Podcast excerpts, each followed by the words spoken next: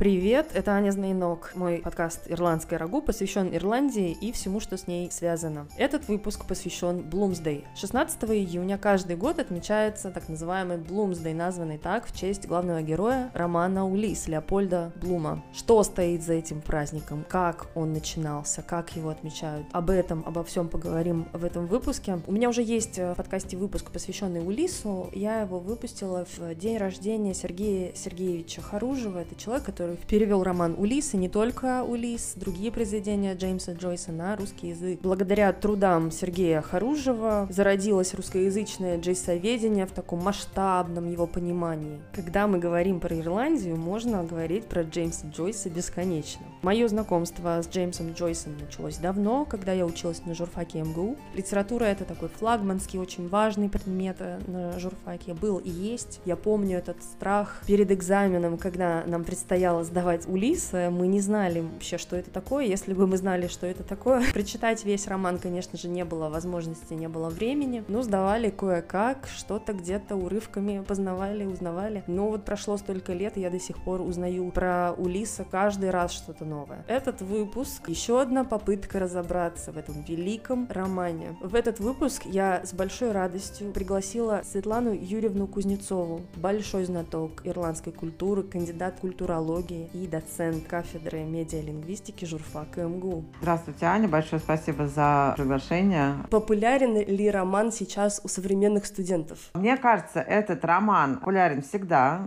хотя бы разговоры о нем, потому что, понятно, в журфаке много литературы, и зарубежная литература, и УЛИ в том числе изучаются. Конечно же, не все читают от корки до корки, но знать, чем этот роман велик, хотя бы как-то соприкоснуться с ним хотя бы на уровне первых глав или же последней главы самый популярный, да, вот этого монолога в потоке сознания, в так называемом потоке сознания Молли Блум, ну, конечно же, на журфаке студенты это делают. Уникальный праздник. Говоря об уникальности, в чем, как вы видите, такая неотразимость и почему он отличается из всех праздников, которые, кстати, это один из праздников, который вышел из Ирландии за пределы страны и стал постепенно отмечаться в разных других странах? Мы знаем два праздника, которые вышли из Ирландии. День Святого Патрика и Блумсдей, то есть день который освящен в романе «Улис». Это такие праздники, которые разошлись по всему миру. Отчасти в случае с Днем Святого Патрика это случилось за счет большой ирландской диаспоры, которая находится в разных странах, самая большая в США. И ирландцы, как вы знаете, народ такой умеющий и любящий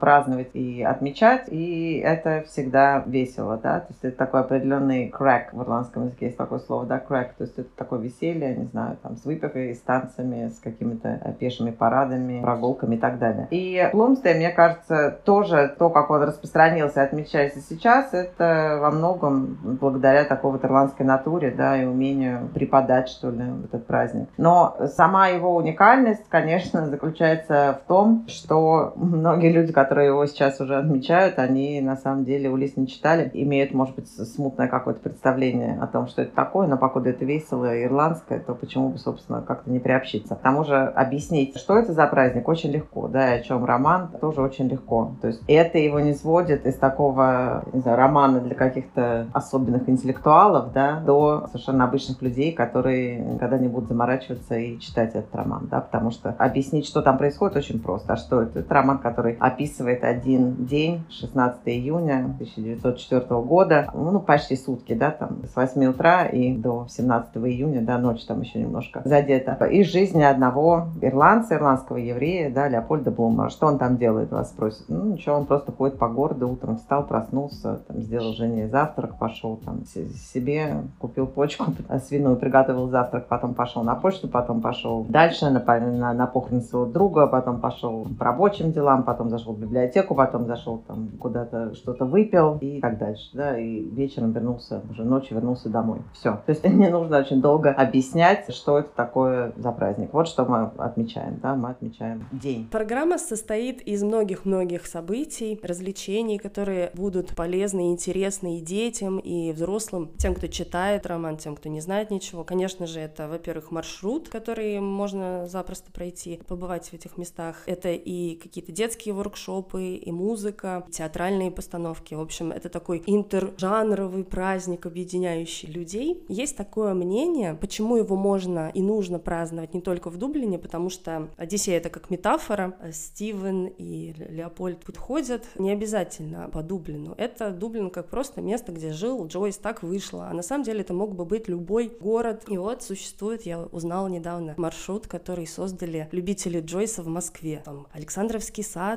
символизирует кладбище, какой-то Аришпап — это кафе, там аптеку. В общем, создали свой собственный маршрут. А как вам кажется, Светлана, имеет ли здесь значение именно город, именно Дублин? Потому что Дублин все-таки выступает в романе не только как место, как декорация, а как своеобразный персонаж. Угу. Это очень классный вопрос. Прям сначала хочу сказать, что да, действительно, э, в Ирландии Блумсдей празднуется в Дублине широко, и сейчас он превратился в целый вообще фестиваль, и торжества по поводу Блумсдей проходят в течение недели в этом году. Я вот проверяла, да, с 12 по 18 июня. Что касается того, что можно ли его праздновать в других городах, конечно, можно. И здесь еще такая интересная вещь, что Джойс-то из Ирландии уехал в самовольную ссылку, когда у него его первый сборник рассказов Дублинцы не получилось э, опубликовать в Ирландии. И сам э, Улис писался уже в Европе, в Триесте, в Париже, в Вене. И прям какой-то огромной любовью к Дублину, что типа вот город моего сердца, Джойс не пылал. Э, хотя он говорил, что город так прочерчен в романе, что если Дублин уйдет с лица земли, там будет какая-нибудь катастрофа, что-то с ним случится, его можно будет восстановить э, вот со, со страниц Улиса. Поэтому, еще учитывая тот факт, что Джойс, он вообще был таким космополитом, да, то есть человеком мира, можно сказать, и это подтверждает то, что он сам-то не захотел участвовать в кельтском ренессансе, да, кельтском возрождении, в котором принимал такое активное участие его учитель Уильям Батлер Йейтс. То есть он как раз человек мира, да, он не человек, который э, захотел застолбить там что-то такое чисто ирландское. Дублин, да, как, не знаю, там, национальная гордость Ирландии. Нет. Поэтому, конечно же, с этой позиции можно отмечать, сконструировать, так сказать, да, сконструировать свой Блумсдей в любом городе и выстроить примерно такой же маршрут и такую же прогулку, э, потому что, в принципе, все мы живем примерно, э, городские жители, да, в городах, так сказать, одинакового типа. Все мы ходим по одним и тем же фактически местам, да, то есть все мы делаем практически одни и те же вещи, да, с утра до вечера. Вчера, когда я тоже готовилась к подкасту, мне пришла такая мысль, что в Лумсдей вообще можно от отмечать каждый день, потому что этот роман об одном простом среднестатистическом человеке, который просто утром проснулся, прожил день и вечером вернулся. И этот день, он запечатлен до мельчайших каких-то моментов, до мельчайших запахов, звуков, каких-то людей, с которыми он взаимодействовал, до каких-то простых, даже там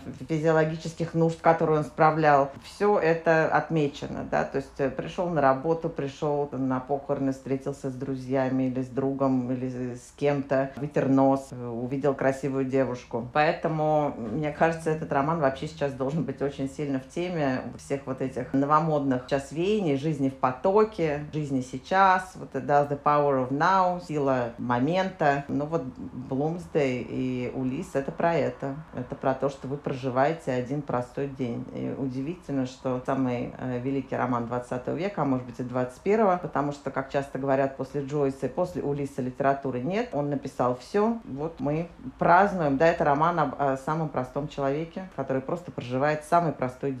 Согласна с тем, что Блум тоже сам по себе. Он не герой, а он антигерой. И он олицетворяет нас всех, обычных людей. Если немножко разложить характер Леопольда, что можно в нем отметить такое? Вот понятно, что там саморефлексия, которую вы уже указали, отметили, действительно встраивается в нашу современность. А что еще может, скажем, связать характер Блума с сегодняшним человеком? Вы хорошо сказали, что антигерой, да, то есть такой ну, маленький человек. Еще можно сказать про него недогерой. То есть это человек с кучей каких-то незакрытых гештальтов, да, выражаясь тоже популярным сегодня языком. Такой недогерой. Почему? Потому что еврей, но ирландский еврей, и при этом он католик. То есть вроде как бы еврей, но и не совсем еврей такой, да. И католицизм он принял, чтобы жениться на своей жене. А его отец как раз, который приехал в Ирландию из Венгрии, по-моему, да, он по истории, созданной Джойсом, он был протестантом. Он женат, у него есть жена Молли, но она ему изменяет, и он это знает. И с утра он уже читает вот эту записку от ее любовника, письмо, и он знает, что любовник придет днем, и даже знает, когда. Более того, он знает, что он не удовлетворяет свою жену, и она она просит его купить ему какой-то эротический роман. И это одна из вещей, которую он в течение дня делает. Да? То есть вроде вот он муж, да, и при жене, но при этом он и не муж. Он отец, но он вроде как бы и не отец, потому что его сын умер в младенчестве, и у него только есть дочь, которая живет там где-то в другом городе. У него есть работа, но, в общем, тоже какая-то работа. На тот момент вообще очень странная, такая, можно сказать, новая, новомодная. Он рекламный агент, то есть тоже вроде чем-то занимается, а чем занимается не особо понятно. И вот со всеми вот этими своими какими-то нерешенными, незакрытыми проблемами и вещами, которые его мучают, потому что он действительно переживает, что у него нет сына, он весь день ходит подобленную и думает о том, что вот жена к жене там кто-то придет, ну, тоже, наверное, его роднит с обычным человеком, да, то есть это не, не то, что не какой-то не идеальный герой, а это герой, на самом деле, с кучей проблем, которые с виду абсолютно не очевидны, они у него только в голове все крутятся, потому что с виду по городу ходит, ну, обычный человек делает совершенно обычные дела, а что там у него в голове, в душе происходит, ну, одному Джойсу известно. Мне сейчас в ходе разговора вспомнился один из праздников, когда мы говорили о том, какие праздники вышли из Ирландии. Ведь есть еще Хэллоуин, то есть получается у нас три. И все они так или иначе связаны с каким-то перевоплощением, потому что на Патрика переодеваются, в Хэллоуин, понятное дело, и на Блумсдей многие надевают на себя образ такой эдвардианской Ирландии, читают книгу, такая страсть к перевоплощению ирландская. Может быть, это завязано на их страсти и любви к мифологии, насколько можно связать эти вещи with Интересный вопрос, может быть. Может быть, не думала об этом. Ну, наверное, да. Наверное, да. Но мне не кажется, что это прям что-то вот такое глубинное желание переодеваться во что-то. Мне все-таки кажется, что это было связано, связано сейчас с каким каким. А давайте, давайте переоденемся в персонажей Улиса. И, собственно, если мы помним, как этот праздник появился и как его первый раз отмечали, ну, то есть там, так можно сказать, официально отмечали, да, и то, что считается такой точкой отчета самой яркой. 50 50-летие Улиса, то есть это 54 год, когда группа таких, не знаю, литераторов, не только литераторов, там, интеллектуалов собралась. Там был художник Джон Райан, ирландский архитектор Майкл Скотт, поэты, Кевин Кронин, да, даже кузен Джеймса Джойса. И во главе этого всего стоял ирландский писатель, известный последователь Джойса, Флэн О'Брайен, Брайан О'Нулан, который на самом деле, Флэн О'Брайен это псевдоним. И вот они решили пройти по маршруту Блума. Собрались, распределили роли, кто там кто, и с утра, уже в 8 утра, этот Флэн О'Брайен, он пришел совершенно уже никакой, то есть он уже хорошо к утру выпил, и пошли они отмечать, там у них даже повозка была конная, но прошли они только пол маршрута, потому что где-то там в районе уже, видимо, Графтон-стрит, э, в каком-то баре они уже остались и дальше никуда не поехали. А, то есть, ну, вот если говорить, да, о том, как традиция зарождалась, я не думаю, что у них там в голове были какие-то сильные кельтские мифы, хотя, возможно, где-то там глубоко в генах, в душе они у них были. Я слышала где-то или читала, что Джойсу прислала издательница того самого издательства, где впервые вышла книга, букет гортензий бело-голубых, и потом впоследствии студенты стали присылать Джойсу в конвертах высушенные гортензии. И его это ужасно раздражало, потому что в какой-то момент наступает у авторов, художников, актеров, когда они понимают, что их начинают ассоциировать исключительно с чем-то конкретным и больше не никак, и начинают их, так сказать, доставать. И Джойс писал в письме своему другу, что я уже не могу себе представить, неужели я это написал, и вообще что с этим делать. Но потом сам принимал участие в праздновании до самой смерти в 41 году. После смерти Джойса все это затихло, но потом снова с новой силой начали праздновать. В России, насколько я помню, праздник 1994, могу ошибаться, впервые был как-то отмечен чтениями совместными. Среди инициаторов был был Сергей Сергеевич Харужий, а, наверное, самый большой поклонник Лиса у нас. И вот сейчас до сих пор отмечается. На самом деле, мне кажется, это так классно, что литературный праздник, меня это восхищает прям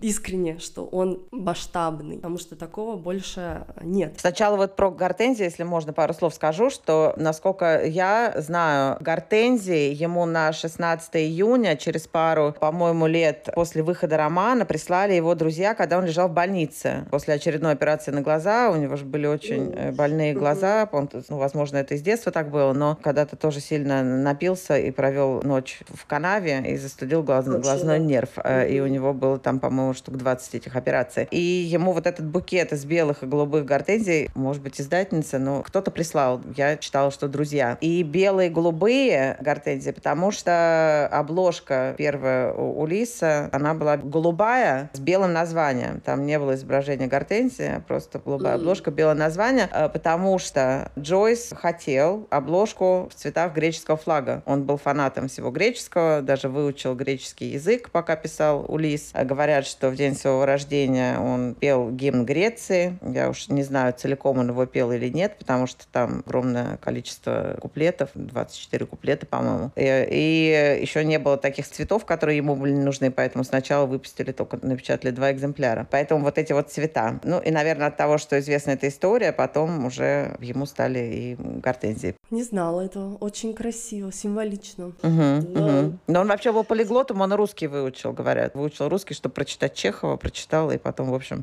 забыл. Но я думаю, что это вот было такое, такое изучение системы, да, то есть он мог систему изучить, там, читать как-то, да, или что-то заученное говорить. Возможно, он бегло угу. не говорил. И в конце нашей беседы, мне кажется, было бы несправедливо не поговорить или не затронуть темы Норы Барнакл, жены любимой женщины Джойса. Ведь почему 16 июня? Это день, когда Джойс то ли встретил, то ли пошел на первое свидание со своей женой Норой. У них встреча была запланирована на 15 июня, но ее не отпустили с работы. Если бы ее все-таки отпустили с работы, то мы бы сейчас отмечали 15 июня. 15 июня они там куда-то пошли, не пошли, сейчас уж неизвестно, ходили они там куда-то 15 или нет, но вот отмечают 16 да. То, что Джойс поместил своих героев именно в 16 июня, это такая дань уважения, любви, выражения своей женщине, получается. То есть он настолько романтик. Вот мы не знаем, да, романтик он или нет, но я думаю, все-таки романтик. Да, она была музой его на протяжении, в общем, всей совместной жизни, хотя они же совсем не сразу поженились, а очень там прилично лет спустя, чуть ли там не 15 после этой первой встречи. Человек любящий символы, какие-то скрытые тайны. Да, любящий символы. И она для него очень таким большим человеком была, большую роль играла вообще в жизни, да, поэтому мне кажется, что это какая-то такая очень фундаментальная его вещь, такая глубинная, что вот именно этот день, может быть, это даже не романтическое, а на каком-то более глубоком уровне чувств, которые он испытывал к ней, которые, может быть, даже далеко не романтические. Светлана, спасибо большое за интереснейшую беседу. В этот прекрасный праздник еще один повод вспомнить, поговорить про Джеймса Джойса и Улис. И если наш выпуск подтолкнет кого-то пойти перечитать или прочитать в первый раз хотя бы несколько эпизодов этого замечательного великого романа, я буду очень рада. Хочется еще сказать, что вообще не надо пытаться все понять. У нас есть страх перед вещами, которые мы кажется, что мы не поймем. У меня была интересная история в, в Ирландии же. Я была в книжном магазине небольшом и стояла в очереди передо мной был молодой человек и покупал улис. Он взял улис очень торжественно подошел на, на кассу и сказал продавщице такой пожилой ирландской тетеньке, что я хочу прочитать Улис, я уже читал там вот такие какие-то другие там романы 20 века, а теперь я хочу Улис прочитать.